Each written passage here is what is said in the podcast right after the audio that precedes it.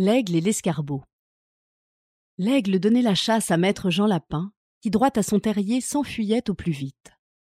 Le trou de l'escarbot se rencontre en chemin. Je laisse à penser si ce gîte était sûr, mais où mieux? Jean Lapin s'y blottit. L'aigle fondant sur lui nonobstant cet asile, l'escarbot intercède et dit Princesse des oiseaux, il vous est fort facile d'enlever malgré moi ce pauvre malheureux. Mais ne me faites pas cet affront, je vous prie. Et puisque Jean Lapin vous demande la vie, donnez-la lui, de grâce, ou l'ôtez à tous deux. C'est mon voisin, c'est mon compère. L'oiseau de Jupiter, sans répondre un seul mot, choque de l'aile l'escarbot, l'étourdit, l'oblige à se taire, enlève Jean Lapin. L'escarbot, indigné, vole au nid de l'oiseau, fracasse en son absence ses œufs, ses tendres œufs, sa plus douce espérance. Pas un seul ne fut épargné.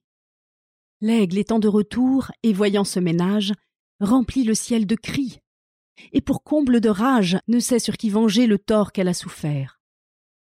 Elle gémit en vain. Sa plainte au vent se perd. Il fallut pour sept ans vivre en mer affligée. L'an suivant, elle mit son nid en lieu plus haut. L'escarbot prend son temps, fait faire aux œufs le saut. La mort de Jean Lapin de Rechef est vengée. Ce second deuil fut tel que l'écho de ces bois n'endormit de plus de six mois. L'oiseau qui porte Ganymède, du monarque des dieux enfin implore l'aide, dépose en son giron ses œufs, et croit qu'en paix ils seront dans ce lieu. Que, pour ses intérêts, Jupiter se verra contraint de les défendre hardi qui les irait là prendre. Aussi ne les y prit-on pas. Leur ennemi changea de note. Sur la robe du dieu fit tomber une crotte. Le dieu la secouant jeta les œufs à bas. Quand l'aigle sut l'inadvertance, elle menaça Jupiter d'abandonner sa cour, d'aller vivre au désert, de quitter toute dépendance avec mainte autre extravagance.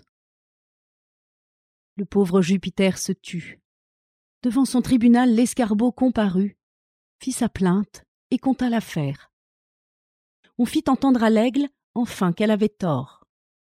Mais les deux ennemis ne voulant point d'accord, le monarque des dieux s'avisa, pour bien faire, de transporter le temps où l'aigle fait l'amour, en une autre saison, quand la race escarbotte est en quartier d'hiver, et comme la marmotte se cache et ne voit point le jour.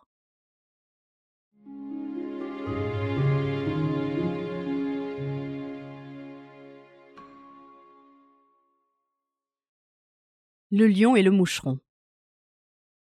Va-t'en, chétif insecte, excrément de la terre. C'est en ces mots que le lion parlait un jour au moucheron. L'autre lui déclara la guerre. Penses-tu, lui dit-il, que ton titre de roi me fasse peur, ni me soucie? Un bœuf est plus puissant que toi, je le mène à ma fantaisie. À peine il achevait ces mots, que lui-même il sonna la charge, fut la trompette et le héros. Dans l'abord, il se met au large. Puis prend son temps, fond sur le cou du lion, qu'il rend presque fou. Le quadrupède écume et son œil étincelle. Il rugit. On se cache, on tremble à l'environ. Et cette alarme universelle est l'ouvrage d'un moucheron. Un avorton de mouche en cent lieues le harcèle. Tantôt pique les chines et tantôt le museau. Tantôt entre au fond du naseau. La rage alors se trouve à son fait montée, l'invisible ennemi triomphe, et rit de voir qu'il n'est griffe ni dents en la bête irritée, qui de la mettre en sang lui fasse son devoir. Le malheureux lion se déchire lui-même, fait résonner sa queue à l'entour de ses flancs, balère, qui n'en peut mais, et sa fureur extrême le fatigue, là-bas. Le voilà sur les dents. L'insecte du combat se retire avec gloire. Comme il sonna la charge, il sonne la victoire, va partout l'annoncer, et rencontre en chemin l'embuscade d'une araignée. Il y rencontre aussi sa fin. Quelle chose par là nous peut être enseignée? J'en vois deux, dont l'une est qu'entre nos ennemis, les plus à craindre sont souvent les plus petits.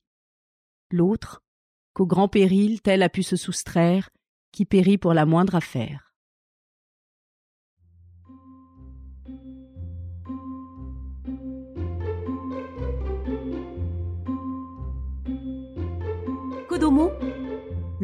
Podcast pour les enfants.